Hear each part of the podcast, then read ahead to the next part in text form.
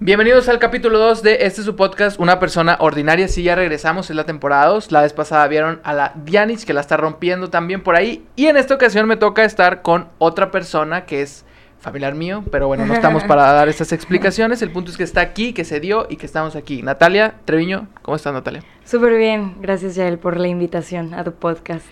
Pues realmente salió como de la nada, ¿no? Sí, o sea, realmente fue como de que, oye. ¿qué es, qué es eso de arriba? ¿Un, Sí. un- un estudio quieres ir? Sí. Ah, bueno, pues Sí, vamos, ¿no? Literal. Salió así de la nada. rápido.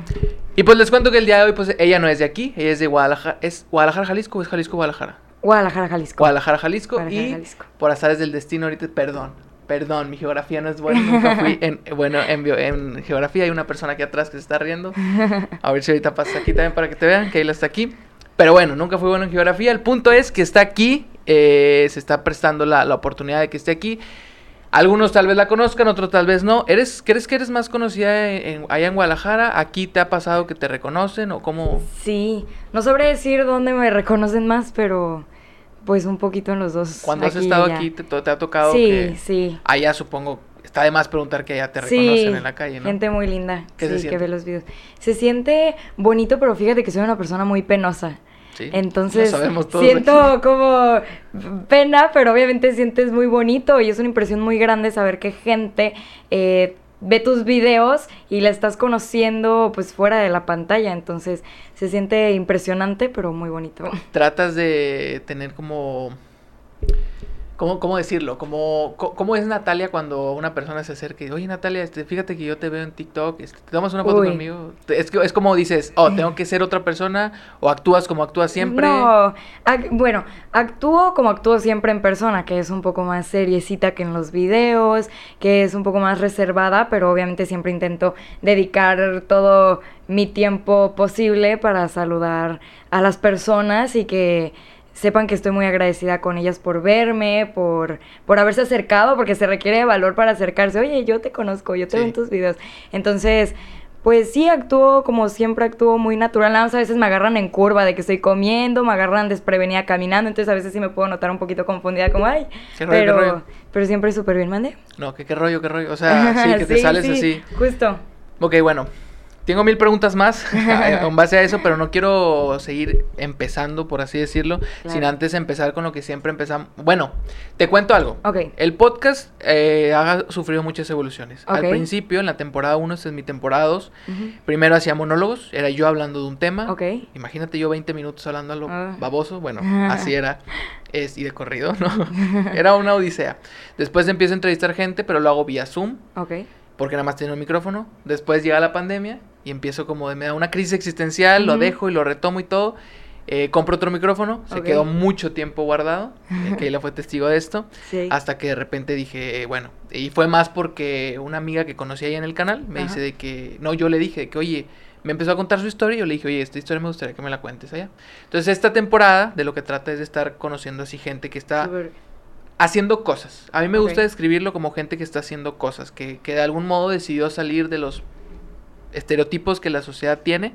Te dije que yo era, era cambiado totalmente estando Sí, aquí. Me sí. pongo bien ñoño y uso palabras bien raras. o sea, por eso. Pero sí, es gente que está saliendo de sus estereotipos. Yo me considero eso. Por eso el Ok. podcast se llama Una persona ordinaria. Porque para mí soy una persona ordinaria, pero tratando de hacer cosas extraordinarias. Qué interesante. Entonces, por eso hago todo esto. Qué interesante. Creo que sí lo sabes, pero yo soy ingeniero. Sí. Entonces, sí, nada que ver con lo que estoy haciendo ahorita, con trabajar en Totalmente la tele, con la radio. diferente. Entonces, por eso es que entrevisto gente, Ok. personas, según yo, como yo, Ok. como que, que están haciendo cosas, Claro. ¿no? Entonces, me gusta empezar con, con quién, e- quién eres tú, quién es Natalia Treviño. Esto no con la intención Claro. este, de que a, a lo mejor de que, ay, no te conocen, estoy seguro que te conocen Sí. más que a mí, No. pero es con la intención de que tú nos digas cómo te ves tú misma o cómo crees tú que la gente te percibe. Cuando la gente ve a Natalia Treviño en TikTok, ¿qué es lo que tú crees que ellos dicen? Ella es así. Ok. Fíjate que la Natalia en persona es un poquito diferente a la Natalia en TikTok. Ok. Y no en el mal aspecto. Yo me describiría como una niña en la vida personal muy alegre, a la que le gusta cuestionar muchas cosas, andar debatiendo, andar aprendiendo de cosas nuevas. Me encantan los temas polémicos. Eh, y me percibo como una niña, pues sí, muy alegre, pero algo introvertida.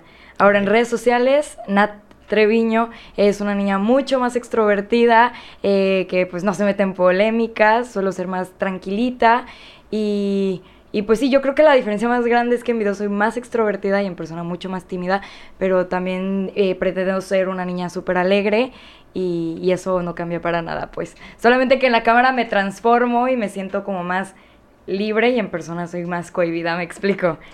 ¿Por qué crees tú que pase eso? Porque me pasa parecido. Ok, Fíjate que no tengo idea. No tengo idea de por qué pasa, pero hay, hay algo súper raro y es que me da una vergüenza que mis conocidos eh, vean mis videos, pero no me da pena que desconocidos vean mis videos. Como que me siento menos juzgada. Menos, ok. Entonces al inicio me gustaba publicar mis cosas al internet porque me veían puros desconocidos. Sí. Y, y yo creo que por eso soy más abierta en, en la pantalla, porque me hace sentir que la gente no me juzga por allá como si me juzgarían en persona, tal vez. por Pero eso. no tienes comentarios en tus videos, porque a ver, te sigue mucha gente. Entonces, ¿no tienes en tus videos comentarios negativos? ¿O no ves comentarios? ¿O cómo lidias? Fíjate que sí veo comentarios. Soy bien chismosa, me encanta estar ahí leyendo todo. Eh, obviamente a veces llegan comentarios malos, pero no son muy frecuentes. Por lo mismo que soy muy tranquila, yo siento que no me meto tanto en polémicas, es que la gente tampoco se mete tanto conmigo. Entonces, sí, de pronto habrá un comentario malo, pero no se meten tanto con mi físico o con mi personalidad. Es más que yo, pues, cuento anécdotas en mis videos y a veces hay un comentario de, esa historia es falsa o cosas así, pero no se meten conmigo como tal. Entonces, sí, habrá algún comentario, pero es muy raro de ver y pues al final te acostumbras, yo creo. Ok, excelente. Bueno, eh, te iba a hacer otra pregunta, pero... Pero mejor es que luego si no me... me- yo de verdad tengo un problema y es que si, si me hago otra pregunta me agarro y me salgo de, del- Me de la pauta que traigo y no, se, no me te va, se me va Nos totalmente pasa la igual. onda. Pero bueno, dijiste ahorita que cuando abriste tu TikTok te, te- te daba como más seguridad porque te ven personas desconocidas. Sí. Tal vez hasta cierto punto te sientes menos juzgada porque, bueno, obviamente la, la- la opinión de tus familiares, de tu papá, tu mamá, tus hermanos, importa más que la de un güey que, Claro. que no sé quién sea, ¿verdad? Sí. Que Juan López, ¿no? Cuando abriste, recién abriste, digo, no naciste con un TikTok. No. Lo abriste como cualquier otra persona con cero seguidores. Sí. Te empezaron a seguir amigos tuyos, supongo, o tu Sí. familia. Sí. Y A fin de cuentas son sí. tus conocidos los que te están viendo. Fíjate, ¿Cómo- fíjate que pasó algo muy curioso. Eh, abrí mi cuenta y sí, puros desconocidos me seguían. A la primera que veo que una niña me empieza a seguir, una niña de mi colegio, era mi amiga, la bloqueé. La bloqueé. Eh, ya al tiempo la desbloqueé, yo creo que ya ni tiene esa cuenta, pero a ese nivel, para que veas, me daba pena que mis conocidos vieran. Ahorita ya me empiezo a acostumbrar un poco más, pero no del todo. Todavía hay unas tres personas en mi lista eh, que todavía me da una vergüenza, que no he bloqueado porque se van a dar cuenta, pero Obviamente. que ganas no faltan. Ok. Entonces, ¿crees que estás lidiando con esto ahorita? ¿O eso es... ¿Tú te levantas pensando, quiero superar esto? ¿O es algo que te tienes sin cuidado? ¿O qué tanto te afecta esto como, en- voy a llamarlo así, como en tu carrera como, como TikToker? Fíjate que sí me afecta. Fíjate que sí me afecta que conocidos me vean porque pues siento que me vuelvo a cohibir. Entonces llegó un punto en el que dejé de publicar cosas en Instagram porque la mayoría de mis seguidores, aunque tal vez me sigan en TikTok, yo me doy cuenta de que me siguen más en Instagram. Entonces dejé de publicar cosas por pena que ellos los vieran. Entonces sí, sí es algo que me afecta, pero estoy intentando lidiar con, con eso y acostumbrarme y todavía a veces los bloqueo las historias o así cuando más me da pena, pero estoy intentando superarlo porque está mal. ¿Como Close Friends no lo usas? Así de- No, no uso close friends. Por, por, yo tengo una duda enorme y eso a lo mejor no tiene nada que ver, pero estás algo así como más ligada con TikTok, porque a ver, te sigo en TikTok, pero yo no uso mucho TikTok Ok. por no sé por qué, pero yo no uso mucho TikTok y Instagram pues lo uso bastante. Ahí- Sí. Yo mi contenido lo subo principalmente en Instagram.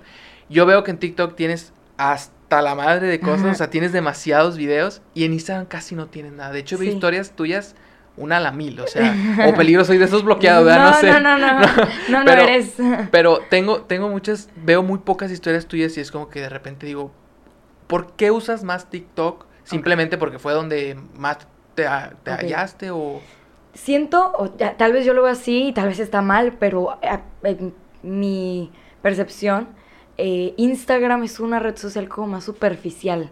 Más donde subes una foto para verte bien y en TikTok subes un video recién despierto y así. Y como que me da mucha flojera el arreglarme para Instagram, para cumplir con más o menos el estereotipo de los influencers en Instagram. Y en TikTok se me hace muy fácil pues ser yo misma. Entonces sí, sí uso mucho más TikTok que Instagram, pero lejos. En TikTok puedo publicar tres videos diarios, en Instagram una vez al mes. O sea, tardé un año completo en subir una publicación.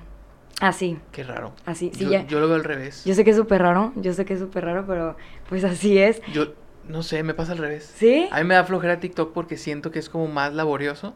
Sí. Y en Instagram, ah, si tú ves mis historias en Instagram, son recién levantado, llegando al canal, diciendo una estupidez, haciendo cosas que nada que ver. Sí. Y me siento que puedo ser más yo. Ajá.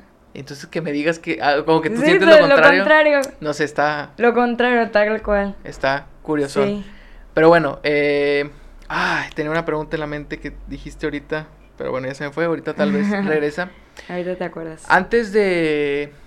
¿Cuándo nace en ti, en, en Natalia, como la... la ¿Cómo decirlo? La, la intención, la, eh, las ganas de querer subir cosas... a- ah, ya me acordé. Mejor, antes de esta, es que esta está más buena. Ok. ¿Cómo su- subes videos? Cada, cada que tienes ganas, ¿tienes alguna meta de uno diario, de algo? ¿O simplemente, oye, tengo esta anécdota, lo Ok. voy a subir? Fíjate que yo suelo publicar una vez al día, pero no es una ley. Eh, yo intento publicar una vez al día siempre y cuando me sienta bien. Si un día no me siento con ganas, no me siento motivada, no tuve alguna idea, porque eso a veces puede pasar, como que no se te ocurre algo, ya te quedaste seca de ideas, Sí. pues no, no subo, pero sí procuro ser constante, aunque a veces eh, me puede fallar, pero sí procuro ser constante, para que luego el algoritmo no te penalice por, Claro. por estar tan desaparecido o así. Claro. ¿Qué tanto afecta el algoritmo? Uy, para mí muchísimo. El algoritmo es bien delicado, ¿eh? El algoritmo, tú le dejas de subir videos dos días y yo siento que ya estás eh, como con cierta penalización, que obviamente se puede quitar más fácil que si dejas de publicar videos un mes, ¿verdad? Pero sí, para mí el algoritmo, cualquier cosita lo afectas así, ni le muevas. Como ¿Y, que... ¿Y qué tanto afecta el algoritmo a tu estado de ánimo? O sea, ¿cuán- ¿alguna vez te has sentido como de, ok, no me siento bien, pero llevo dos días sin subir y pues ni modo, tengo que, o, o qué tanto te afecta a ti en, en, en ese aspecto? Ok. Pues no mucho, fíjate. No mucho. Es que es rara la vez que no subo por dos días o tres seguidos. Entonces, pues no, no me afecta mucho. Pero, pero pues sí, yo creo que sí publicaré un video nomás para que el algoritmo no me ponga así en su lista negra. En la lista negra, creo Sí. que yo estoy muy penalizado en TikTok. Tengo muchísimo de no subir cosas ahí. Pero bueno, eh, ¿cuándo empezaste? Como te decía ahorita, eh, hiciste una cuenta de TikTok con cero seguidores, como Sí. cualquier ser humano. ¿Cuándo Sí. empezaste a.? No creo que de- de la noche a la mañana de No. haberle hecho. A No. ver, contexto aquí, yo creo que todos esto ya lo saben, son 4 millones de personas que la siguen, más de 4 millones en TikToks, mucha gente, eso no sale de la noche a la mañana, o bueno, a lo mejor se puede y no sé la manera. ¿Cuándo empezaste tú como a hacerlo? ¿O antes de esto ya eras conocida? ¿Cómo? No, nada que ver. Eh, yo descargué TikTok una madrugada que estaba aburrida y, y me empezó a gustar, empecé a ver los videos, me empezó a gustar y yo no podía dormir.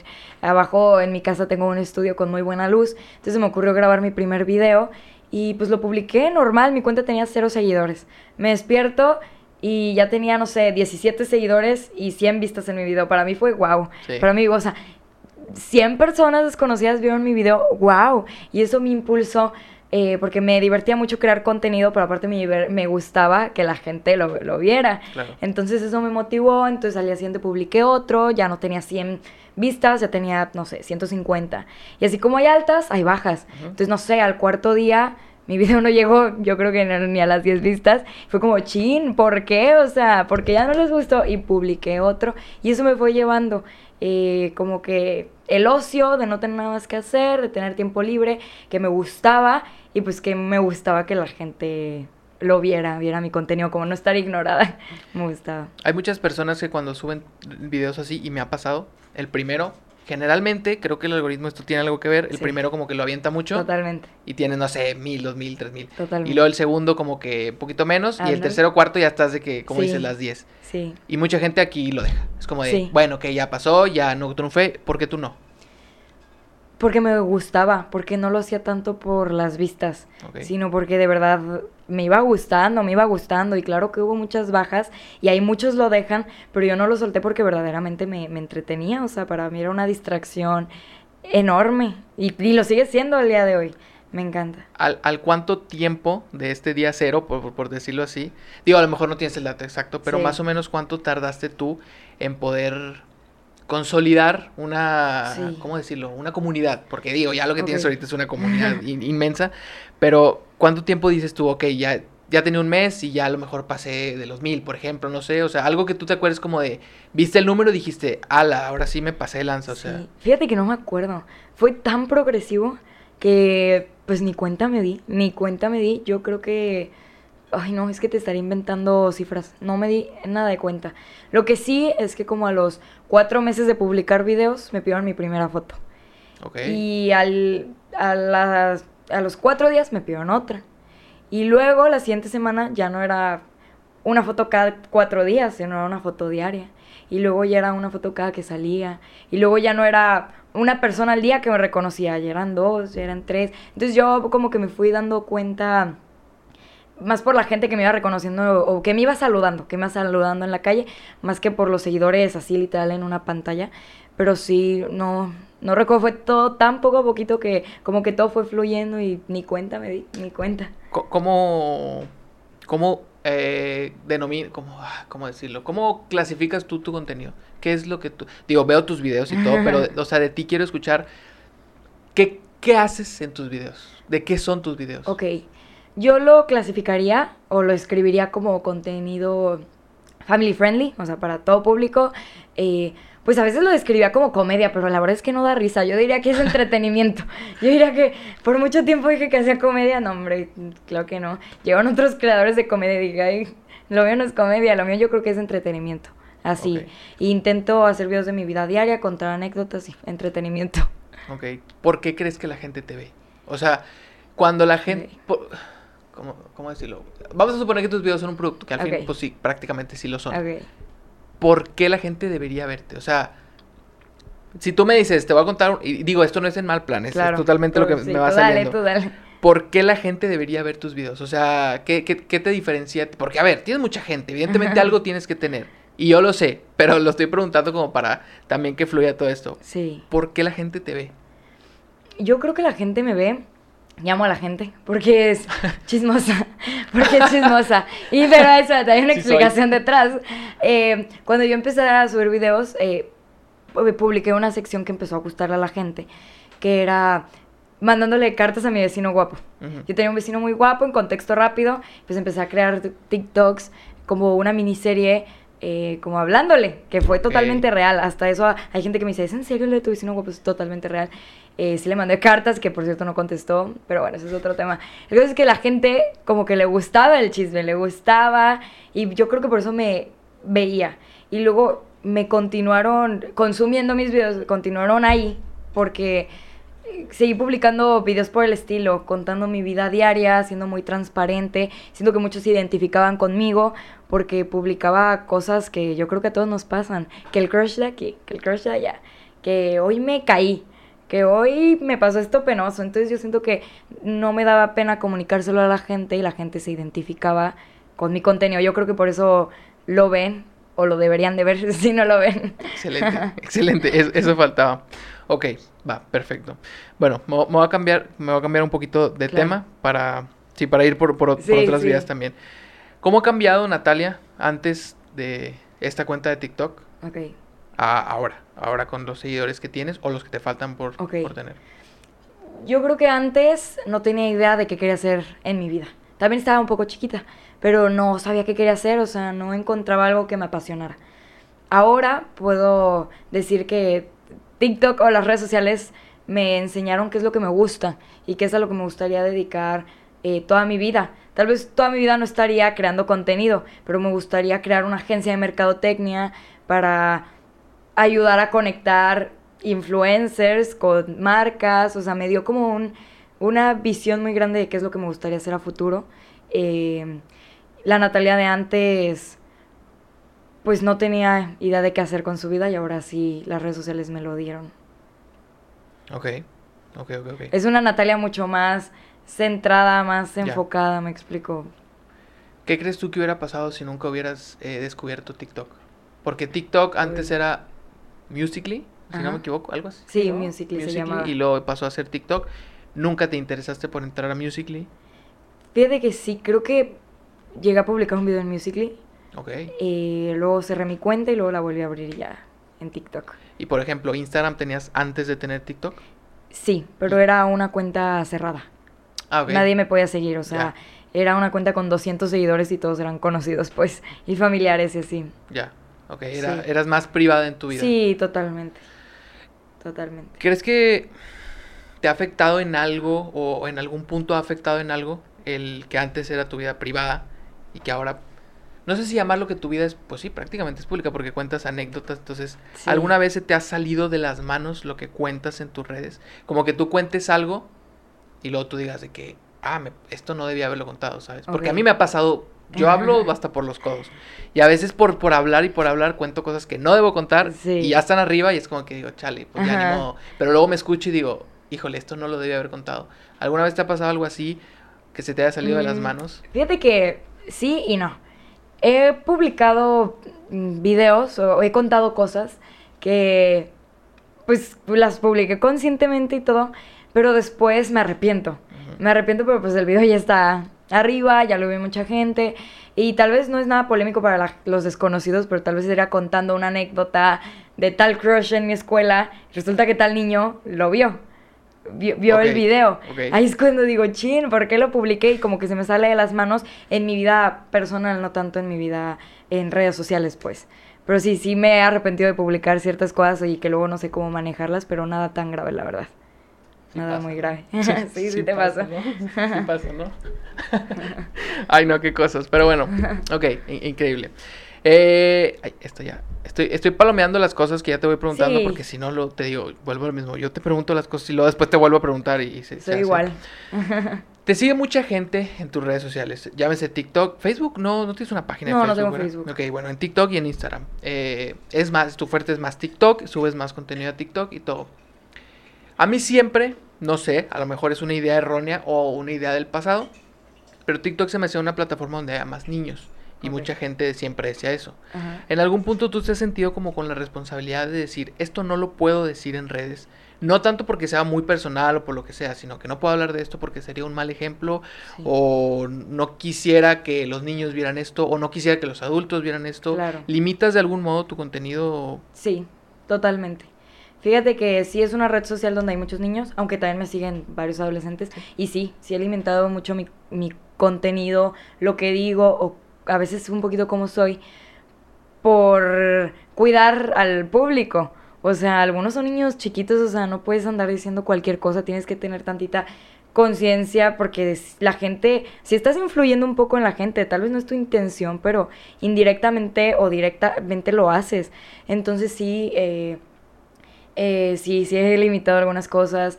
Yo no soy mucho de decir groserías, la verdad, pero en mis videos, o sea, uno de cada mil ha de tener una chiquitita. Eh, y no es que sea la persona más mal hablada del mundo, pero a veces en mi vida aquí privada, pues se me ha de salir alguna y en mi contenido intento omitirlas eh, totalmente. Otra cosa, yo no, no consumo bebidas alcohólicas, pero igual si voy a una fiesta no permitiría que saliera algún amigo eh, tomando por allá atrás para cuidar que la gente ¿Cómo, cómo algún no amigo? ¿Eu? O sea, como algún amigo. Que en tus... A ver, no, sí, espérame. que, No es que no entendí. por ejemplo, em, yo no tomo alcohol, Ajá. pero si estoy grabando y detrás hay algún amigo con alguna bebida Ah, alcohólica, no me gustaría, no permitiría que eso, o sea, no publicaría eso en mis redes sociales, aunque no sea yo. Y no me parece, no me gustaría que la gente tomara esos ejemplos, me explico. Sí, sí, sí. Y no lo hago yo en mi vida privada, entonces, ¿por qué enseñaría ese tipo de contenidos así? Intento cuidar lo que subo y no solamente porque me siguen niños chiquitos, o sea, también siento que es parte de tu imagen. Ahora hablando un poquito de trabajo, hay muchas marcas. eh, pues que les gusta más colaborar o trabajar con creadores de contenido que tienen contenido más familiar que justamente eh, el justamente ser tan libre y enseñar esas cosas muchas veces te cierran mucho las puertas eh, con en trabajo en el ámbito laboral Y pues. por otro lado también las cierras tú, ¿no? Sí. Porque nos platicabas, no recuerdo si ayer o antier, creo, creo que de hecho estabas tú, Keila, que nos decías que, creo que mi mamá te preguntó que si no te hablaban las marcas o así, Ajá. y que a veces ah, bueno, a ver, mejor voy a hacer como si, como si no hubiera escuchado eso. Cuando las marcas te llaman, a ver, en un sentido que a lo mejor hasta suena mal, pero eres una valla publicitaria. Suena muy, suena muy, suena muy mal, pero a veces la gente te, te va a buscar porque, oye, a ver, quiero que tengas mi producto para que, para que lo enseñes, Sí. ¿no? ¿Cómo limitas tú las marcas que a ti te hablan? Por ejemplo, pues sabemos que hay marcas de todo. Obviamente a lo que me estás diciendo, si te habla Tecate, te dice, oye, ten, ahí te van, eh, chúpate todas estas, este, y súbete a las redes, pues no lo vas a hacer, porque no va No. contigo. ¿Cómo haces tú esa distinción de que, a ver, esta marca sí, esta no? No lo hago por marcas, lo hago más por el tipo de contenido que me piden hacer. Eh, ejemplo, si llega una marca de bebidas alcohólicas y me dicen, y échate los shots y eh, no, voy a decir, no soy tu creador Sí, eh, indicado. Explico, hay muchos otros que sí lo hacen Ajá. y qué padrísimo, ¿verdad? O sea, hay un montón de contenido, hay un montón de creadores diferentes. Pero si una marca me dice como enséñala, eh, di que siempre y cuando sea un consumo responsable, eh, no andes ahí bailando como con la botella, o sea, como eh, enseñando un consumo más responsable, eh, sí aceptaría, me explico. ok, entonces no te limitarías, eh, agarré Tecate porque es lo primero, porque aquí, bueno, es la que más se consume, si Tecate viene y te dice, oye, este, ten, ahí te va tanto, o te pagamos, o no sé, lo que sea, y Sí. haces estos videos, no vas a tomar, no vas a decir esto, al contrario, vas a dar un buen mensaje, pero no te limitarías. Estoy abierta. Siempre y cuando yo me sienta segura y no sienta que me, que me sienta obligada, no haría algo que me hace sentir incómoda por dinero, por una colaboración, jamás. Entonces, no importa la marca, siempre y cuando me sienta cómoda con el contenido que me piden eh, publicar, yo estoy totalmente abierta y no, no me limito por ese Yo, aspecto. yo me imaginaba que era más por, por, por lo que la marca vende o por lo que la marca busca transmitir No. que por el contenido. Solo se me ocurre un tipo de contenido que. Un tipo de marca que jamás aceptaría, pero no la puedo decir aquí. Está. un Ok, creo que creo que, que quiero entender a, a qué se refiere de que, no sé, un, Que no, que no hay un manera, mamitas te busque, ¿no? Algo así. Ok, que ahí bueno. sí no hay manera. No, pero no, no. fuera de eso, las demás, o sea, solo hay una que está vetadísima. eh, pero ya, fuera de eso, con las demás estoy abierta. Su- supongo que todos los que tenemos una, escucharlas. una cierta imagen que cuidar. ¿Plataforma o marca? Uh, qué buena ¿Plataforma o pregunta. Porque hay una plataforma Bueno, que... hay una plataforma y también es una marca.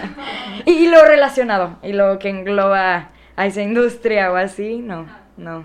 ¿Tú crees que en algún punto... Para mí sí es un tabú, pues yo respeto que mucha gente no. Eso es. Sí, pero yo respeto que muchísima gente no, pero para mí, en mi vida privada es un tabú, pues no me gustaría Pública. hacer eso en mi vida pública. Y no, no, no existe, perdóname, pero ya me puse a fumar, o sea, fumarme las preguntas, no, no, a veces, híjole, a veces te, te ofrecen seis, seis cifras de dinero y tú dices como que, "Ay, no, Ay, yo te soy sincero, con marcas así que yo digo, a ver, yo no soy un influencer, pero suponiéndolo y así, y si- por más dinero que me ofrezcan, yo creo que hay cosas que de plano no haría. Sí. Sin embargo, hay gente que dice, bueno, yo no lo haría, pero a ver, si me ofrece siete cifras, pues le pensaría, no. No, no, porque las cosas, tú tienes que poner en una balanza el dinero y las consecuencias que eso te traiga, que aceptar ese tipo de campaña, ese tipo de trabajo te traiga.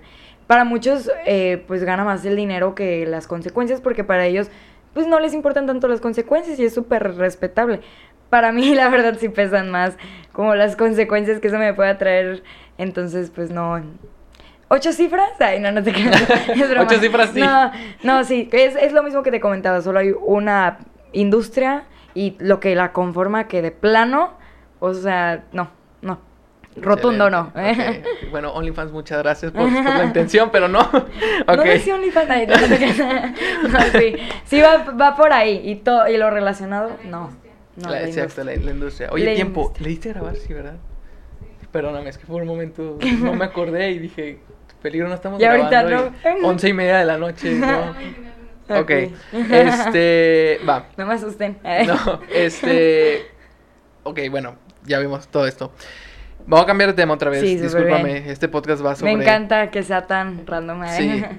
¿Qué tanto afecta todo esto a tu familia? Te- ya, creo que ya te había comentado que eh, tengo otra prima, eh, Ok. por par- pero esta es por parte de mi papá, que también, eh, pues más o menos se dedica a lo Crea mismo, tiene su. TikTok y bla, bla, bla. Ok. es- Y su familia hasta cierto punto es también afectada, no para mal, pero su hermana, por ejemplo, en principal su hermana, es la que, pues en la calle también a veces la ven y, ay, eres la Ah, hermana sí. y tal. A tus hermanos, por ejemplo, he visto en tus TikToks que salen también. De hecho, tienes fijado uno donde Sí, tienen una guerra desde Sí, la cama. sí, yo, yo estaba bien emocionado viéndolo porque, de hecho, creo que nada más tienes fijado uno. Sí. Y no sé si haya más partes. Sí, hay más partes, Pero pero, no que- están fijadas. te- bueno, Están yo estaba abajo. así como de Natalia, por favor, yo necesito ver el desenlace de esto. Como dice la gente chismosa, bueno, así estaba yo. ¿Qué tanto afecta? Porque he visto que tu mamá y tu papá también salen. Sí. ¿Qué tanto afecta esto a tu familia? Ok, fíjate que por eso hay una anécdota chistosa. Em, sí afecta a mi familia, obviamente cuando yo los estoy exponiendo también a ellos. Claro. Últimamente menos, justamente por evitarles más como consecuencias. Ok. Eh, cuando subí un video y salían mis hermanos, luego en su escuela los molestaban. A mi hermano lo conocían como el hermano del influencer. O influencer, porque a mí no me gusta ese término, pero así le decían, así lo molestaban. El hermano de la TikToker, y a mi hermano, pues eso pues, lo empezó a incomodar, que como que él se sentía como sombra. Sí, claro. No le gustaba. O sea, yo soy Emilio, o sea, yo soy aparte, punto de aparte. Entonces, por eso ya no le empezó a gustar salir en mis videos.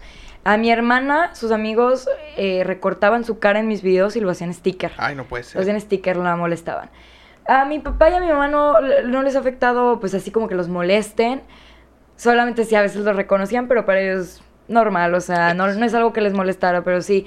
eh, eh, a mi papá una vez lo grabaron eh, levantándose los pantalones, ay, qué risa me dio, qué vergüenza. Él iba caminando bien despreocupado, él es bien fachoso, él es bien relajado y me encanta. Y pues iba levantando los pantalones antes de que no se rascó ahí. Y lo grabaron. Y, y la, la seguidora lo publicó en TikTok y puso el papá de Nat. Y yo, ay, no, me dio una pena, pero nos dio una risa en la casa. Entonces sí, y a mi mamá no la han grabado, pero sí, de vez en cuando la ven. Y, ay, la mamá de la niña que hace videos. Entonces sí, a mis hermanos sí, un poquito más molestas las Por la consecuencias. edad, más que sí, nada. por la edad. Y a mis papás no, pero ya por eso también he tratado de grabarlos menos. Porque ellos ya no, no quieren salir tanto. Tu mamá, eh, ¿cómo, lo- ¿cómo lo toma tu mamá? Es que, a ver, el enlace que tenemos Natalia y yo es su papá. Su papá es como que Sí. eres primo es Primo de tu mamá. de mi mamá, sí. Sí. Entonces a tu mamá no la conozco tanto. Más, no porque no, haya, no la haya visto, sino porque tu mamá también es un poquito más reservada. que No tanto, Sí. porque también es Entiendo. de tu mamá. Pero tu papá, pues es, pues sí, o sea, tu papá le vale madres, ¿no? ¿Tu mamá cómo reaccionaría? Digo, tu papá yo sé que le, se le va a resbalar totalmente Sí. eso de que sí. Y es más, hasta tu papá lo vuelve a hacer, ¿no? Sí, ¿Tu sí. mamá cómo reaccionaría a esto? ¿O cómo ha reaccionado a este tipo de cosas? Porque he visto que también tu mamá... Sí. Eres muy cercana a tu mamá. Sí, y a mi papá también, fíjate. Bueno, es que te he visto últimamente más con claro. tu mamá. ¿Cómo reaccionaría tu mamá ante esto? Igual que tu papá, ¿le daría pena? Igual que mi papá. Y le, también se le resbala. Yo creo que parte por lo que ya se lo espera o ya está acostumbrada, tal vez. No recuerdo cuál fue su primera reacción. Yo creo que su primera reacción fue así como extrañada, como, ay, me reconocieron en la calle por tus videos. O sea, como que locura, ¿no? ¿Y- O sea, es una qué locura. Sí, y ahorita ya, pues ya está acostumbrada, entonces ya le da risa, como, ay, fulanita me dijo, fulanita, la prima de la tía de la amiga me habló, ay, sí, muy relajada también, ya, ya está acostumbrada también. Ya. Que... A ver. Este, este podcast es una constante. Ha tenido una pregunta y se me fue. Iba- hacia lo mismo. No, no te apures. Pero bueno. El hermano mayor siempre es un ejemplo a morir para lo- y te lo dice un hermano Sí, mayor también. sí. Yo también soy el mayor. Mi hermano, por ejemplo, el, el de en medio, eh, no quiero decir que todos, aunque creo que sí, pero ha seguido muchos de los pasos que yo estaba haciendo. Hemos estado en la misma facultad, estudiando Sí. casi lo mismo, se metió de que a una diferente, pero casi igual. Él es sistemas y yo soy software, es casi lo mismo. Sí. Eh, estaba, estábamos en las mismas actividades extracurriculares. Este, está en los shows. También te acuerdas que cuando llegaste de que ah, los tres trabajan en el Sí. mismo show. Bueno, pues obviamente yo fui el primero en, en- Claro. ¿Qué tanto a tus hermanos ha afectado esto como ejemplo? O sea, que ellos en algún punto digan de que yo también quiero hacer videos. Por ejemplo, sé que tu hermana, Emilio, no me acuerdo el nombre de tu hermana, es que cuando yo la Mariana conocí se estaba- llama, sí. Cuando yo conocí a Mariana era, o sea, de verdad, una niñita, o sea, estaba Sí. súper chiquita. Y ahorita es más alta que yo. Ajá, no, sí la he visto. En- de hecho, se me quedó mucho un video donde iba Mariana a una eh, obra de teatro, creo. Ajá. Se le olvidaron las botas Sí, negras y sí, se las prestaste sí. tú. Bueno, es- es- se me quedó muy grabado ese video. Sobre todo porque fue la primera vez que vi a Natalia. Ah, as- sí, a así Mariana, sí. digo, perdón, a Mariana. Sí, así. Y que yo dije, a la madre, yo la Está conocí una... O sea, literal, yo la cargaba. Entonces, digo, yo también estaba chiquito. Pero bueno, ¿esto qué tanto afecta a tus hermanos en eso? O sea, en algún punto tus hermanos te han dicho, oye, ¿sabes qué? Mencióname un chorro de veces hasta Sí. hacerme famoso y yo también hacer Sí. TikToks o, o cómo. Pues fíjate que es una buena pregunta. Yo como hermana mayor, sí creo que los hermanos mayores influimos en muchas cosas. Muchísimas. Siento que los influyo en otro tipo de cosas, como en que soy muy bien portada, o sea, que soy muy tranquila, que los valores, en eso creo que sí los, eh, sí influyo en ellos. Ajá. Pero a lo que me dedico, nada que ver, pero ni cerquita. Ok. Somos opuestos todos. Yo, pues, soy muy enfocada a las redes sociales. Mi hermano, opu- o sea, hace una semana se descargó Instagram. Así. Eh, él quiere ser abogado, él es mucho más seriecito, nuestras personalidades no, no, no se complementan. No me lo imagino él grabando, diciendo, oigan, le voy a hablar a mi... crush", O sea, no, nada que ver. Él es muy seriecito, muy culto, muy muy estudioso y pues yo no es por tirarme al suelo, pero la verdad es que la escuela no es, nunca ha sido lo mío, las matemáticas nunca han sido lo mío. Bueno, eso no. Eh, mi hermanita es muy penosa, entonces, eh, mi hermano por serio, no, y mi hermana por penosa, no, a ninguno de los dos les interesa ni las cámaras, ni el medio, ni nada, nada. Qué curioso. Sí, O sea, porque he visto que, que Mariana en todos los videos que, que sale ella contigo o que la grabas, se tapa la cara. O sea, Sí. así es su pena que literal Así. se tapa la cara. así. Y no solo en los videos, en la vida eh, acá personal también se tapa la cara. O sea, eh, o sea, ignora la cámara. Si estuviera solamente ustedes dos solos, estaría tapándose, tapándose. Así Wow. es ella. sí. Que, o sea, es- digo, para mí es Sí. raro escuchar a alguien así porque pues yo trabajo todo el día con cámaras, Sí, igual tú, entonces también. como que se, se No, suena... es muy penosa, muy penosa. Entonces a ninguno de los dos les interesa. Y yo creo que lejos de impulsarlos a que se dediquen a lo mismo o a que les guste lo mismo, yo creo que les hice ver que no es lo suyo y que le huyan a la cámara. O sea, lo contrario. Qué curioso. Sí, muy loco. Las, las historias de hermanos generalmente son, ájale, qué propino, que... Ajá, al revés. ¿Cómo así? Las historias de hermanos generalmente son, son al revés, exactamente. Sí, Entonces, justo. e- es, curioso escuchar esto. Muy curioso. ¿Tu, ¿Tu papá se dedica a las leyes? Sí. ¿Tu mamá es- Eh, viene raíces. Bienes Bienes raíces? ¿Por qué nunca afectó algo de, de tu- Creo que tiene algo que ver que tus papás son de mente muy abierta, o sea, tu- tuviste una muy buena educación por parte de tus papás. Es sí. muy común escuchar, es que soy abogado, soy ingeniero, soy arqu- arquitecto, soy contador, porque mi papá eso es. Y indirectamente me estuvo dice y dice siempre toda mi vida de que, ay, hijito, es que pues, te va a ir mejor si estudias lo que yo, y mira, pues yo ya estoy aquí. Que hubiera sido para ti muy fácil tal vez estudiar leyes y que tu papá te fuera... eh, Sí. eh, te fuera, mira, mijita, yo batallé en esto, no la cagues. Yo, y pues Sí. tú agarraste un. un- y y en mi parte fue eh, totalmente Sí. igual. Sí estudié mi carrera por darle gusto a mis papás, no puedo decir que no. No hagas eso, por favor, no lo hagas. No lo voy a hacer. Pero, pues sí es muy común. ¿A ti nunca te pasó esto? ¿Nunca te, nunca te llamó la atención como de que, ah, las leyes porque mi papá, pues veo que le va bien y... Fíjate que. Ok, no. Fíjate que no. Em, pues mi papá se graduó de una de las mejores escuelas, de más prestigio. Siguió continuando sus estudios con mil maestrías, bla, bla, bla, bla. Mi mamá ni siquiera acabó la carrera. Ni siquiera acabó la carrera porque se metió en una carrera que no le gustaba. Eh, ella no la obligaron, la escogió eh, mal y ya no le gustó, se salió y ya nunca la terminó. Entonces tengo los dos ejemplos, del que se mega grabó con todo y le siguió y la que ahí quedó. Entonces ellos siempre fueron muy abiertos a tú haz lo que tú quieras, tú estudia lo que tú quieras. El escuchar a mi papá hablar de leyes, como que inconscientemente a veces sí se me metía en la cabeza como, ¿será que yo hago lo mismo? Pero no porque él me lo dijera, porque a veces lo escuchaba. Entonces yo por gusto quería acompañarlo a las audiencias. Y, y pues acompañarlo a las audiencias casi me quedo dormida. Me di cuenta que, que no era lo mío. Me di cuenta que no era lo mío. Entonces él nunca me presionó para que yo estudiara algo parecido.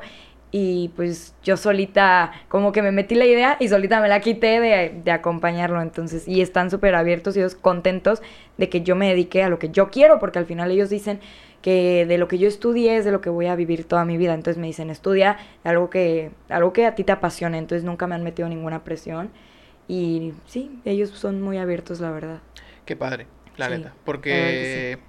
Y esto, o sea, es- esto es totalmente X, pero si yo a mis papás, por ejemplo, yo les salía de la prepa y les decía, no estoy quemando a mis papás, la verdad, X, me, me- por fortuna he logrado abrirme, he logrado abrirme las puertas, creo que ni me ven mis papás X, entonces, por fortuna he logrado abrirme bien las puertas, pero si yo les decía a mis papás en algún punto, los quiero, por cierto. No voy a estudiar todavía, voy a, a- a Ok. tomar unas ligeras vacaciones para ver qué quiero hacer. Mis papás me corrían de la casa. Sí. Sí, para mis papás es muy importante que yo siga estudiando y por parte yo me sentía Sí. muy presionado también. Entonces, a mí lo que me pasó fue que yo, como en quinto, sexto semestre, eh, me di cuenta que no era lo mío. Me di cuenta y dije, no voy a ser programador. Ni de puro pedo voy a pasarme el resto de mi vida atrás de una laptop escribir, tecleando código. Claro. No lo voy a hacer. Ok. Pero por otro lado dije, ya estoy aquí. Y ya, X, voy a terminar. Porque sí, lo, lo puedo hacer, o sea, sí le sé y todo, pero no me quería dedicar a eso. Ok. Entonces lo termino y empiezo a como a, Sí, a a dedicarte ir- a lo de ahorita. ajá, a irme sí. por mi lado. Y por fortuna soy, o sea, sí, me no digo que me vaya muy bien, pero soy muy feliz con lo Sí, que hago. Entonces yo creo que es lo más importante. Sí, claro. Y qué bueno que tus papás te inculcaron eso, que te dijeron, haz lo que te gusta, porque muchas veces es el dinero, por ejemplo. El dinero siempre es algo que, que mueve, te mueve tus pensamientos. Que es como que dices tú. Y totalmente pasó por mi cabeza. Yo dije, ok, me gusta todo esto. Pues lo más lógico, estudias comunicación. Y malamente y clasistamente en mi cabeza estúpida pensé, híjole, pero los comunicólogos se me van a morir de hambre. Y yo no me quiero morir de hambre. Y existe esta teoría, ¿no? De que a los ingenieros pues les va con madre. Entonces yo dije, pues me meto en ingeniería. Me gusta. No es tal vez como que mi sueño, pero pues si me va a ir mejor, adelante. Después entendí que no, yo totalmente no funciono si no hago las cosas por gusto, entonces, Claro, yo creo Pues que no. nadie. exactamente. Entonces, pues bueno, es, esa es más o menos como, como mi historia, ¿no? Y como cosecha de ahorita no he dejado de estudiar, terminé la licenciatura o la ingeniería y estoy también en una maestría. Ok. Felicidades. Y es, y es, eh, es como, como, lo voy complementando. Sí. Ahora, mencionamos esta parte también de, de hacer lo que... ¡No! Creo que se murió. Ah, no, no se murió. Eh, esta parte de hacer lo que te gusta. ¿Cómo- ¿Crees tú, defines tú que lo que estás haciendo ahorita es lo que te gusta? ¿O crees que todavía te falta como conocer más? Eh, no sé, por ejemplo, tienes ahorita, y creo que esto sí lo hiciste, creo que sí puedo hablar de, de que te vas a ir, ¿sí, verdad? Sí, sí, sí, sí, totalmente. Sí, creo, creo que recuerdo haber visto un TikTok que, que lo ah, contabas. sí, sí, sí. ¿Te vas a ir a Europa algunos meses? Meses, Sí. ¿no? Algunos meses. ¿Por qué? ¿Cómo nace esto? O sea, ¿en qué momento tú dices, ah, me voy a ir a Europa? A ver, no es algo que pasa por la mente de todos nosotros, Ok. ¿no? Para mí era, yo ni siquiera sabía que eso se podía, o sea, Ajá. yo dije, oye, para irme a Europa tengo que juntar mínimo 100 mil pesos y, Sí. y que sean libres y peligro ni así largo. Sí. Y tú encontraste como esas maneras. ¿Cómo nació en ti esa inquietud? Ok, esto... Chin, esto nace por un niño. No, no te creas. Por el Eh, vecino guapo. No, por otro. Ay, ¿Cómo? no, no te creas. Fíjate que había un niño eh, que conocí que estaba estudiando de intercambio aquí en México, pero él era, es europeo. Y yo veía sus historias bien padres, conociendo algo totalmente diferente. Él aquí. Él aquí. Ah, viajando ok. de un lado a otro, conociendo a mil gente. Y dije, qué padre vida. O sea, yo quiero ser eso, yo quiero conocer, conocer algo distinto. Y así como que se me metió la idea de irme a Europa. Y yo, y yo al inicio también pensé que se requerían millones de pesos para irse. Y la verdad es que no voy a decir que cuesta dos pesos, porque no, pero hay maneras de irte mucho más económico que otras. Sí. Y yo voy a hacer una, una de esas. De Sí, mochilazo. Sí, yo me voy de mochilazo. eh, y pues ves que hay técnicas para irte y ahorrar en alojamiento, que es conseguir voluntariados y pues es moverte, es moverte. ¿Y eso te lo explicó él? ¿O... No, eso yo investigando, investigando. Él me metió la espinita de qué chido es viajar, de qué chido ah, es la experiencia de viajar y él solo me metió esa espinita. Yo con la espinita me puse a investigar y cómo le hago para viajar, o sea, ya vi que quiero viajar porque ya me dieron el ejemplo de que es algo increíble, pero cómo, cómo le hago y pues ya, O yo sea, solita empecé a investigar. Antes ¿Cómo nunca- irte barato a Europa? Así. Todo está en, en Google. sí. Antes nunca te había nacido esto como de viajar, o sea, o siempre te ha gustado viajar, pero nunca lo habías visto como que a esa escala o como... Siempre me había interesado, siempre me había llamado la atención. Desde chica, yo me acuerdo que yo vivo en Guadalajara, que mi abuelita iba a venir aquí a Monterrey a visitar a la familia que tenemos aquí, como a ti, a, tus tí- a mis tíos. Y yo, abuelita, ¿y cabe alguien más en el carro? ¿En la cajuela? Sí, o sea, siempre veía como yo pagaba por viajar, o sea, yo rogaba por viajar. Oye, abuelita, ¿y no quieres irte a Monterrey a visitar a la familia? Ay, ¿Cómo, cómo estarán mis tíos allá en- Sí, en, Monterrey? O luego no? algunos primos aquí se iban a casar, entonces los de Guadalajara iban a viajar y yo, y no hay una invitación a la boda que sobre, o sea, sí, que sobre una invitación. Ay, pues yo ni conocía a los primos de aquí, qué vergüenza. Y yo me venía a las bodas por el hecho de que quería viajar, o sea, siempre es algo que me había gustado y nunca se me había ocurrido viajar fuera de, de México. eh, o del continente, pues. Sí. Pero siento que eso es algo que hace justamente esta aventura que voy a tener más interesante porque es un mundo que no he recorrido para nada. Pero sí, desde chiquita me ha gustado viajar. Y luego por la pandemia, pues como que eso lo pausé, pero ahorita que ya está todo mucho más abierto, dije, ¿por qué no retomarlo? O sea, y con el ejemplo que me dio este chavo de lo chido que es, dije, ay, pues vámonos, o sea, Ya. sí. Qué bueno que mencionas el, el- el tema de la pandemia porque era un tema que, que lo tenía anotado y se me había olvidado. ¿Tú hiciste tu TikTok en pandemia o antes? Fíjate que a diferencia de muchos, yo lo hice poquito antes de la pandemia, pero dejé de publicar videos y lo retomé en la pandemia.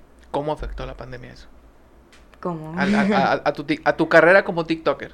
¿Cómo afecta la pandemia? Porque Yo s- sí. si anteriormente sí. podías salir y contar anécdotas de, ay, es que fui a no sé dónde y vi esto, hice Claro. aquello, ahora pues era todo en tu casa. Sí, pero yo creo que en mi casa salían todavía más eh, ideas. Porque el hecho de tener pandemia, pues yo no tenía clases. Bueno, las clases en línea, ya les comenté que nunca he sido muy estudiosa, entonces pues casi como que no entraba. Entonces en mi casa tenía más tiempo para pensar en contenido. Y es que mis, adentro de mi casa también pasaban un chorro de cosas. O sea, eh, un video que se hizo muy famoso y que me da una vergüenza. Ay, no. Es un video de que atrás de mi casa estaban construyendo otras casas. Y pues los, los que estaban construyendo, los de la construcción, me vieron pasar en choninos así por mi sala. ¿Cómo? Así. Hice ese video eh, sin saber que iba a tener un impacto como de 20 millones de vistas. Y yo, y pues son cosas que salían ahí. O luego eh, el vidrio de mi casa explotó. Y pues creé contenido de eso. Y luego el vecino guapo pues es en un vivo en un fraccionamiento, entonces la pandemia no afectó. De hecho, trataba de que por la pandemia yo estaba en pijama, me asomé a la ventana y él iba paseando a su perro y así inició el vecino guapo durante la pandemia. Entonces, como que justamente de hecho la pandemia yo creo que impulsó, o sea, afectó, pero positivamente, porque yo tenía más tiempo de pensar en contenido y me ocurrían muchas cosas y tenía el tiempo de grabarlas, entonces sí. Eh, ¿Tus únicas responsabilidades en ese momento era tu escuela? No. Sí, la escuela. Va, ok, entonces te, te sobraba mucho tiempo. Digo, me- Mucho tiempo. Me pasó exactamente lo Sí. mismo. En pandemia yo tenía. Sí. A mí me pasó exactamente lo mismo, pero fíjate, algo muy curioso es que yo tuve también como una crisis, digámoslo, en, en mí mismo, donde dije, a ver, ¿qué estoy haciendo? Yo, yo creo que me saboteé a mí mismo y dejé de hacer todo. Mm, Me quise dar un descanso. Fue algo muy curioso. Me quise dar un descanso. Esto fue en diciembre del 2021. Ok. No. 21, 20. Sí, no, 20. 20, Ok. 2020. Me, te- pa- pasa Navidad, eh, como el 14, 15 de diciembre subo mi último episodio. Que fue con mi prima, de hecho, que, que se dedica muy parecido a lo tuyo. qué O si no es que lo tuyo. Y lo, lo dejo. Dije, ya. O sea, necesito tomarme un descanso. Subo los reels y todo, subo el video, X, lo dejo. Dije, me voy a dar un descanso de una o dos semanas porque ya me estaba yo como estresando. Ok. Y ya te dije que cuando no estoy a gusto, no hago bien las cosas. Sí. Entonces lo dejé. Ok. Después de esto yo dije una o dos semanas y regreso. Me da COVID.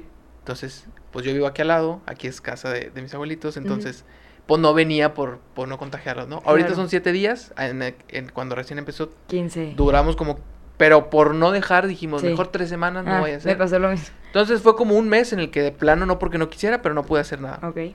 Y después de eso ya no pude volver, ya no pude. Ok. O sea, tuve como, corté la racha. Antes de esto era video tras video tras video tras video, no paraba. Y después de esto lo corté. En algún momento tú, te ha pasado algo así, o a lo mejor ya es muy poquito y no, no te ha pasado, no sé, ¿te ha pasado algún momento algo así que tú digas de que, híjole, quisiera, o a lo mejor no que lo hayas dejado, pero quisiera como dejarlo todo, algo que te haya pasado, como una baja... Sí. Sí, y de hecho pasa muy constante. Oh, Pasa muy constante. Tal vez a ti te pasó una vez y, y ya, muy marcado.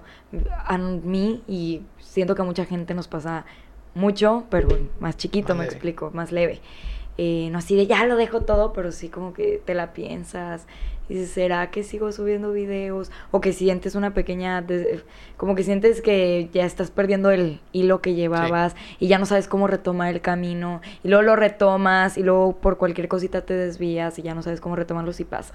Mucho. ¿Cómo haces para salir de esos... de esas Uy. bajas? volviendo, recordando por qué empecé, por qué comencé. como que se vuelve una rutina y pues para volver como con la misma actitud es como que volverle a agarrar la pasión, volverle a agarrar el, el amor, me explico, o sea... El problema siempre de las rutinas, y esto pasa también en las relaciones, Sí, es, se vuelve una rutina, Sí. se vuelve monótono y se descompone y todo. valió todo. Porque pues la mejora continua, y esto en empresas, en relaciones, en contenido, en trabajo, en todo, pues es muy necesario. Claro, Porque si no uno mismo se estresa. claro. Y vuelvo a lo mismo, yo si no estoy haciendo algo que me ponga a gusto, no lo hago bien. Entonces, que esa es una, por ejemplo, yo, yo tengo muy marcado algo que, que en algún punto me dijo Keila y ella me decía, es que yo soy alguien muy versátil. Yo puedo estar haciendo algo y aunque no me guste, lo puedo hacer y no tengo problema. Y yo le dije, yo no. Si yo estoy haciendo algo que no me gusta, no lo puedo hacer bien, no puedo. Por más que yo sea capaz de hacerlo, yo no puedo. Y es algo que ella me decía, me decía, no, es que yo no tengo problema con hacer esto y tampoco con hacer esto otro totalmente diferente. Y le digo yo, es que yo no me veo, no me visualizo trabajando en algo que no sea en el canal, en los medios, en las redes, en algo, porque a mí me gusta mucho. O, con, o conducción, locución, lo que sea, ¿no? Eh, todo lo, lo- lo relacionado. ¿A qué iba con esto? Ya, se me fue, se me fue la onda, ¿no? Pero bueno, el, el punto es, tú lo haces recordando cómo, por qué iniciaste esto, es como Sí. queriendo salir de la rutina. Sí. O sea, ah, haces, en algún punto has girado tu contenido, has dicho de que, ¿sabes qué? Quiero salir de la rutina, voy a girar el contenido, o siempre has estado sobre lo mismo. Por ejemplo, digo, Sí. siempre que voy a, a- a platicar con alguien, pues ok. ya veía tus cosas, pero cuando dije, ok, voy a platicar con ella, me meto a profundidad a ver tus cosas para ver por dónde nos, nos podemos ir. Al un principio vi que empezaste, bueno, hasta donde alcancé a llegar, no sé si me faltó más, según yo no. Vi que al principio eras más como, usabas los mismos audios de los demás, el- Sí. esto que es muy común, como agarrabas un Sí. audio de tal y estabas ahí como Sí. haciendo los ademanes. Que por cierto, para ir empezando vi algunos videos que dije, wow, ahorita a mi edad no sé cómo se hace eso, pero bueno, supongo que ya usando Ya bien sé de qué videos hablas ahí, ¿no? Había uno que sacabas como un brazo, que eran dos tomas. Sí. Y sacabas como, y luego te jalabas. Transiciones se le llamaban. Yo no sé hacer eso, o sea, es- trabajo Sí. en los medios. Ahorita yo no lo sé hacer, ¿eh? O sea, sí. Tus videos son, la verdad es que tus videos son muy simples, o sea, me gusta mucho Gracias. porque... ay. No, no, es que de verdad me gusta gracias, porque Se aprecia, se aprecia. hay gente que le mete efectos a lo de... Y tú dices, madres, ajá, Sí. mucha producción. Y, y yo lo tuyo lo veo y digo, no tiene tanta producción, pero están muy, o sea, como, ¿cómo decirlo? Te atrapan. Entonces, es lo que yo siempre he tratado. Aparte que soy un huevón y me da hueva de que tener que Sí. meterlo a Premiere, hacer la transición. Bueno, en mi caso no uso Premiere, pero a Final, tener que hacer todas las cosas. Mis podcasts son los más simples que te Porque yo solamente meto el video, lo empato con el audio, porque el video está acá, el audio está acá. Ok. Y listo, corto la entrada, corto la salida y se acabó. Y no me la complico más. Sé que pudiera hacer mil cosas más, pero digo, qué hueva, o sea, no lo quiero hacer y que pudiera quedar mil veces mejor, pero no lo quiero hacer. Entonces eso, eso también me agrada mucho de tu contenido, que haces ver que si yo el día de mañana quiero hacer contenido en TikTok, lo puedo hacer. Sí. Ahora, y esto es, a ver si no me meto, no, Ajá. no ventilo más, pero usas solamente tu celular. O sea, no usas más. Solamente mi celular. Y, y no le hago nada de producción, o sea, de verdad, de verdad, máximo repito lo que digo tres veces, eh, pues porque me trabé, porque me veía chistosa, por lo que sea, o porque la tercera es la vencida, eh, pero máximo, ni siquiera meto filtros, o sea, No usas filtros. no uso filtros. Antes sí, antes sí, eh, pero dije, ay, no, no me van a reconocer. ya, ¿A y poco los eres- de en persona es como, ¿a poco tú eres Natalia? Sí, no, ¿Y dije, dije para evitar eso, porque a mí sí me pasó. Me pasó que veía una persona, pues bien guapa acá en TikTok, y pues la veía en persona y yo, "Ay, es la misma. Y yo no quería que eso sucediera conmigo, entonces dejé los filtros que sí usaba. Y pues ya son pocos los videos que, si te metes muy al fondo, así muy de vez en cuando, pudiera tener uno, pero por lo general ya procuro de que evitarlos por si acaso. Yo generalmente no uso filtros y cuando mucho a veces uso uno nomás que te como que te que aclara los colores, ¿no? Ok. Como- sí, sí, ¿no? Sí. Es como que el primerito del París, creo. Ajá. Como que, que te aclara más los colores para Mm. como exagerar el color que estás, no sé. Sí. Es que en el canal, ándale, te suaviza. En el canal tenemos unas vistas muy bonitas de- del cerro. Ok. Entonces a veces subo historias y le pongo ese filtro y como que se ve más bonito, ¿no? Entonces como que ah, funciona, ¿no? Sí. Ok. Bueno, ya para, para empezar a terminar, porque ya es tarde y, y tienes que dormir. Que en historias de Instagram es diferente, ¿eh? Ahí sí me veo bien tuneada, pero no, Bien en TikTok, en TikTok es parte de lo que les decía, que en TikTok me siento mucho más natural, recién despierta, sin maquillaje, a veces con maquillaje, últimamente más con maquillaje porque X, eh, pero más sin filtro así y en no, en Instagram sí estoy toda tuneada. En Instagram yo creo que no me reconocen todavía, pero bueno. Oye, espera, iba, iba a terminar ya, pero me acordé de otra pregunta también que tenía que hacer. En cuestión de... No sé cómo se le llaman, la verdad, porque no soy un influencer. Pero no sé si managers, eh, promotores, no sé cómo se le llaman a eso. Y te lo estoy preguntando porque ayer nos hablaste de eso. ¿Tú te manejas tú sola? ¿Tienes alguna persona que te ayuda con esto? ¿O no puedes hablarlo? Mm, No, sí. Ok. Digo, siéntete con la confianza de-. Sí, no, no, no. Eh, pues yo estuve sola por muchísimo tiempo. Eh, hasta hace apenas como una semana firmé por primera vez con una A la una agencia. semana. Sí, eh, o sea, oficialmente, porque ya estábamos como en pláticas, en pláticas ya me habían mandado el contrato, pero pues a mí me daba miedo firmar porque yo nunca había firmado, yo siempre había estado sola, siempre el contacto era directo conmigo y por primera vez dije, pues es parte de crecer, o sea, darle la oportunidad. Me daba miedo porque así como puede salir muy bien, puede salir muy sí. mal. o sea, Oye, pero qué bueno que tú tienes a tu papá que te puede ayudar con eso. Sí, mi papá Si a mí me mandan un contrato, yo me vuelvo loco. Sí, no, yo mi- lo firmo sí, sí, Mi sí. papá lo leyó, mi papá lo leyó. Y... Se lo voy a mandar a tu papá, si un día me mandan o un sea, contrato. No, olvídate, entonces acabo de firmar, entonces mm, no he visto eh, como como es muy reciente que acabo de firmar, no puedo decir como ay, me encanta trabajar con agencia porque realmente no hemos hecho pues nada juntos todavía, pero pues vamos a ver qué tal, pero sí hasta ahorita había sido yo y estaba muy muy contenta, realmente lo hice estaba tan contenta que me daba miedo meterme en una agencia, pero pues dije, es parte de crecer y algo me decía como que sí, como que cálale y si no, pues ahí ya ves qué haces. ¿Tiene Pero- temporalidad ese contrato? Pero sí, ¿Cuánto? era lo que más miedo me daba. Es un contrato por dos años. Dos años de exclusividad. Dice, en el contrato viene una penalización si te sales antes, pero pues yo creo que si terminas en buenas, en buenos Claro. términos, en buenas condiciones con ellos, no tendrían por qué aplicarte la penalización, pues. Y, y- pero sí, sí tiene una duración, o sea, en el papel sí viene una duración de dos años, aunque yo creo que en la práctica, realmente si las dos partes están de acuerdo, creo que se puede terminar antes.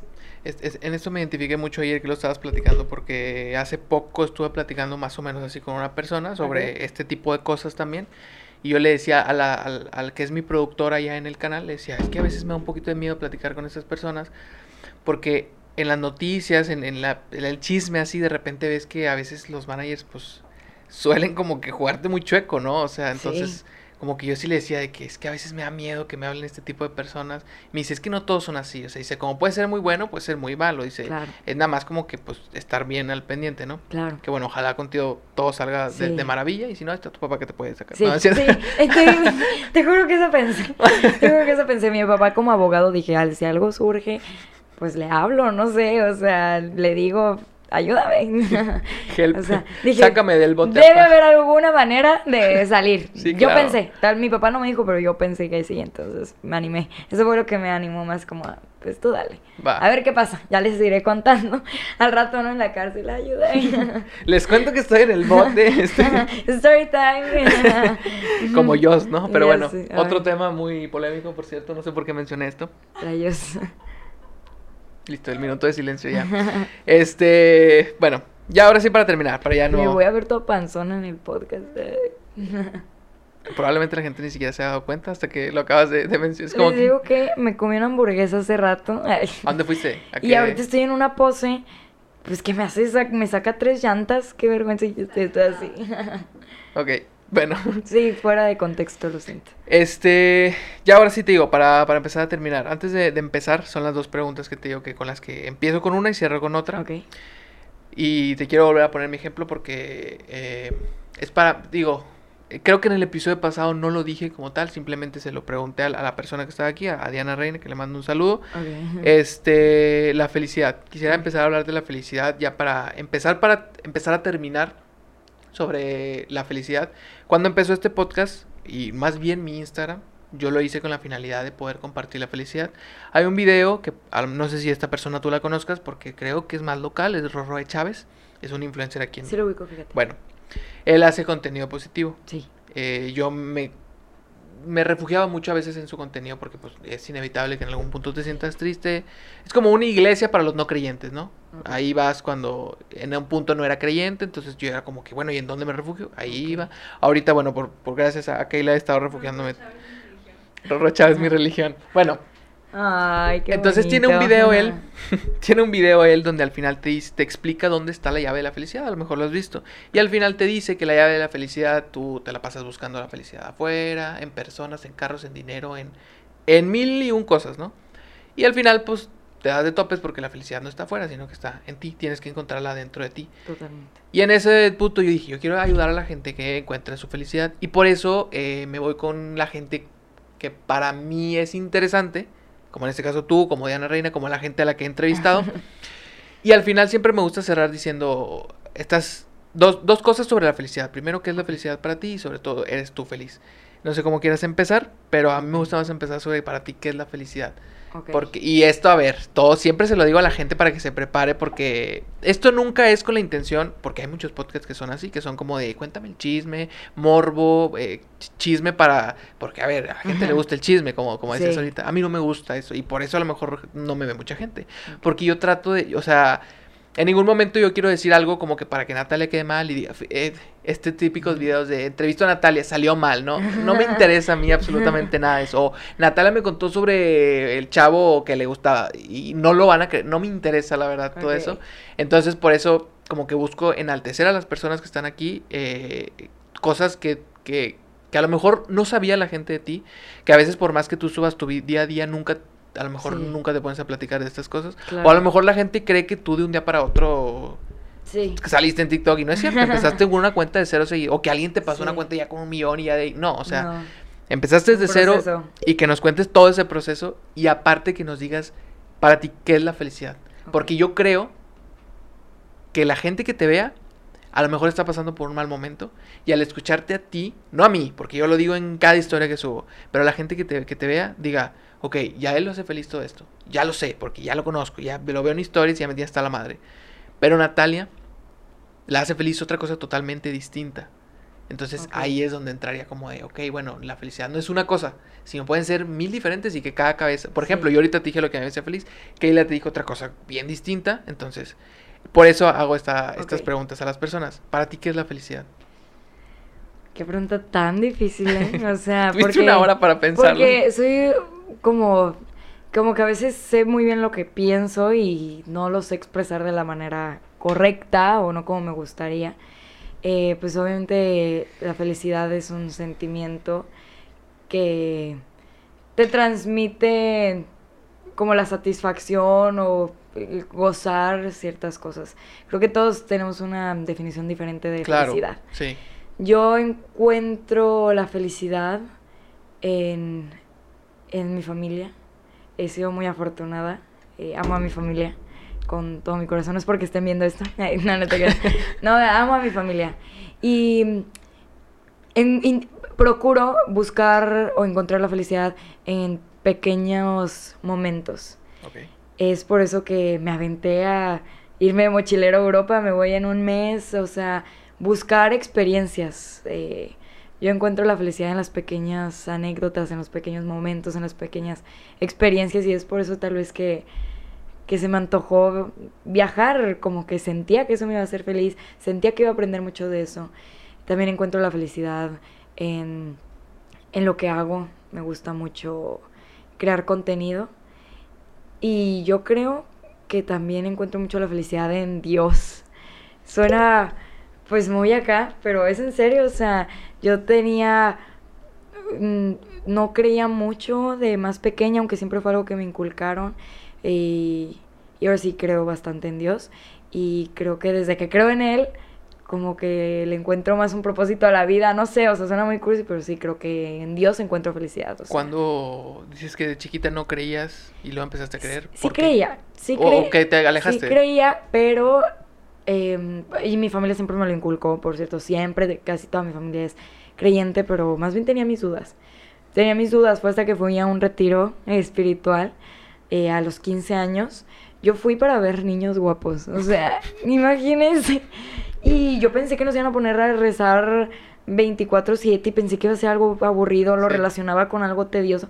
Todo lo contrario, o sea, me encantó. Fue una de las mejores experiencias de mi vida, se me hizo tan divertido. Y ese retiro me mostró a Dios como un amigo, más que como Claro. un ser lejano, o sea, lo empecé a ver como alguien más cercano. Y pequeñas cosas que antes no veía me empezaron a hacer feliz y empecé a estar muy agradecida con ellas, o sea, el simple hecho de vivir me hace muy feliz, o sea, yo aprecio mucho la vida y mi mayor miedo de hecho es morir. Me gusta mucho. Ok.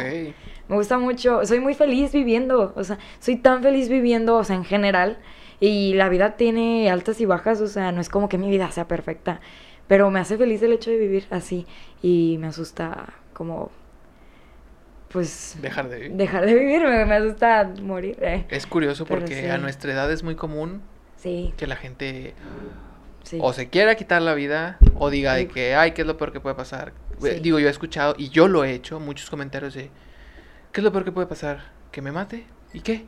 O sea, Sí. X. Y que lo digas tú así como tan segura de mi mayor miedo. Siento que antes era más o menos así, no porque realmente lo pensara, Ajá. porque se me hacía fácil decirlo, ay. Pero empecé a valorar más la vida a partir de estos retiros, a partir de Dios, empecé a ver las cosas que, pues, ser, a ser más agradecida con mi salud, con la vida, empecé a ser más feliz. Y, y ahora amo vivir, o sea, es lo que me hace feliz el simple hecho de vivir. Y pues me fui de viaje y me robaron, o sea, me robaron. Y todos de que, o sea, todos esperaban que yo llorara. Y yo no es como que esté brin- dando brincos Claro, de alegría, sí. pero pues es una anécdota, o sea, intentándole ver el lado positivo, dije, pues es una experiencia en mi vida, o sea, eh, me salió cara la experiencia, pues me robaron el celular, tuve que comprar otro, no lo esperaba, pero fue una experiencia, o sea, me hace feliz. Generar experiencias me hace feliz vivir y me gustaría vivir mucho tiempo. Sí. Y con esto terminamos. Es que la neta ya es bien tarde, banda. le Sí, sí. espérense, es como la una de la mañana. Son No, las son 12, las 12, 12, sí. 18. Y se levanta temprano para el colegio. Sí, yo me... ¿Cuál Ah, no, para el No, colegio, para, trabajar. trabajo, para el sí. trabajo. Sí, Ay. no. Pero bueno, muchas gracias a los que se quedaron aquí. Nos este es el episodio profundos 2. al final. eh. Nos pusimos yo me puse profundos. profundo todo. el- ah, sí, yo- Sí, todo, todo. Pero bueno, Yo también, pero al final más. eh, nos vemos en el próximo episodio. Ya les prometo que voy a ser, ser más constante en esto. Es que de verdad Natalia fue la excusa perfecta para retomar esto. Pero bueno, gracias a los que se quedaron hasta aquí. Eh, abajo están las redes de Natalia, eh, las redes mías, eh, las redes de Pirrón también. No sé, ahí se ven sobres. Gracias a los que se Bye, quedaron y pues vayan y sigan a Natalia.